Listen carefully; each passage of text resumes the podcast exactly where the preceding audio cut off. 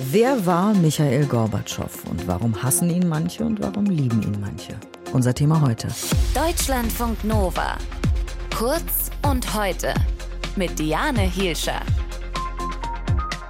Man übertreibt nicht, wenn man sagt, dieser Mann ist maßgeblich für das Ende des Kalten Krieges verantwortlich gewesen. Ohne ihn wäre die friedliche Revolution in der DDR und die Wiedervereinigung Deutschlands so nicht möglich gewesen. Wir sprechen über Michael Gorbatschow den letzten Staatschef der Sowjetunion. Gorbatschow ist, wir haben es in den Nachrichten eben gehört, gestern im Alter von 91 Jahren gestorben. Grund genug für uns, nochmal auf sein Leben und vor allem auch auf seinen politischen Einfluss zu schauen. Das machen wir jetzt mit Jakob Vogel aus den Deutschlandfunk Nova Nachrichten. Jakob, dass Gorbatschow politisch aktiv war, das ist jetzt mehr als 30 Jahre her. Deshalb zuallererst nochmal, wofür stand denn dieser Mann?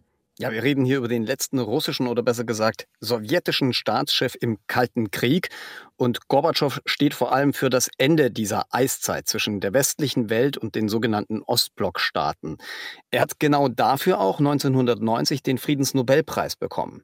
Aber der Weg dahin, der ja für uns in Deutschland extrem bedeutsam in der Wiedervereinigung gemündet ist, der war aber kein leichter und der hat auch ein paar Jahre gedauert. Ich erinnere mich, viele von euch kennen diesen, diesen Satz wahrscheinlich auch, äh, an diesen berühmten Ausspruch hier von US-Präsident Ronald Reagan an der Berliner Mauer. Mr. Gorbachev, tear down this wall.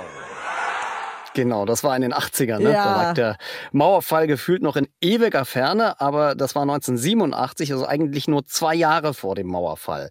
Aber damals deutete tatsächlich kaum noch was darauf hin.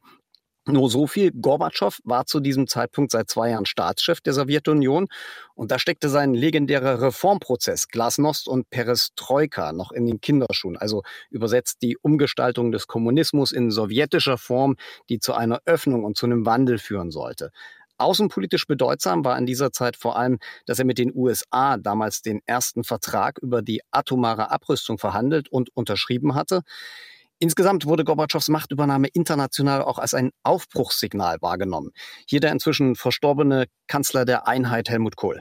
Es war ein völlig neues Verhältnis in der internationalen Politik ja gekommen. Und daraus wuchs dann eine Chance. Ja, nämlich auf ein Ende des Kalten Krieges und vor allem aus deutscher Sicht auf eine Wiedervereinigung Deutschlands, das ja seit dem Zweiten Weltkrieg geteilt war. Wer zu spät kommt, den bestraft das Leben. Das ist ja ein Satz von Gorbatschow, der auch genau damit in Verbindung steht. Absolut. Das Zitat wird Gorbatschow zugeschrieben, rund um seinen Besuch in der DDR 1989. Damals fanden dort gerade die Feiern zu 40 Jahre DDR statt. Und dieses Zitat galt so als Wink mit dem Zaunspfahl an die DDR-Führung, die sich gegenüber Reformen, die da zum Teil schon offen gefordert wurden, sperrte. Das hat aber möglicherweise so nie gesagt. Er hatte sich aber ähnlich geäußert. Größter Verdienst Gorbatschows aus deutscher Sicht ist sicherlich, dass er die friedliche Revolution 1989 nicht mit Gewalt hat niederschlagen lassen und dass er dann maßgeblich mit Kohl am 2 plus 4 Vertrag gearbeitet hat, der letztlich ja die deutsche Wiedervereinigung 1990 möglich gemacht hat und eben auch das Ende des Kalten Krieges dann besiegelt hat. Danach ging es für Gorbatschow aber nicht so toll weiter. Ja, das war die Zeit, in der viele Sowjetstaaten nach Unabhängigkeit dann strebten. Das war auch im Prinzip eine Folge von Glasnost und Perestroika. Der Zerfall dieses Riesenreiches sozusagen, der war am vollen Gange. Und es war letztlich auch der Untergang Gorbatschows. Denn seine Reform- und Öffnungspolitik hatte in Russland zu Hyperinflation geführt, zu viel Armut und Unruhen, so dass 1991 erst das Militär gegen ihn putschte und Gorbatschow dann selbst Ende des Jahres zurücktrat international geachtet für das, was er getan hat, aber national verachtet genau für das, was er getan hat, sozusagen. Ne? Ja, das war sein Schicksal. In der Weltpolitik gilt er als ein großer Staatsmann, der eben den Kalten Krieg beendet hat. In Russland gilt er teils bis heute als Totengräber der Sowjetunion.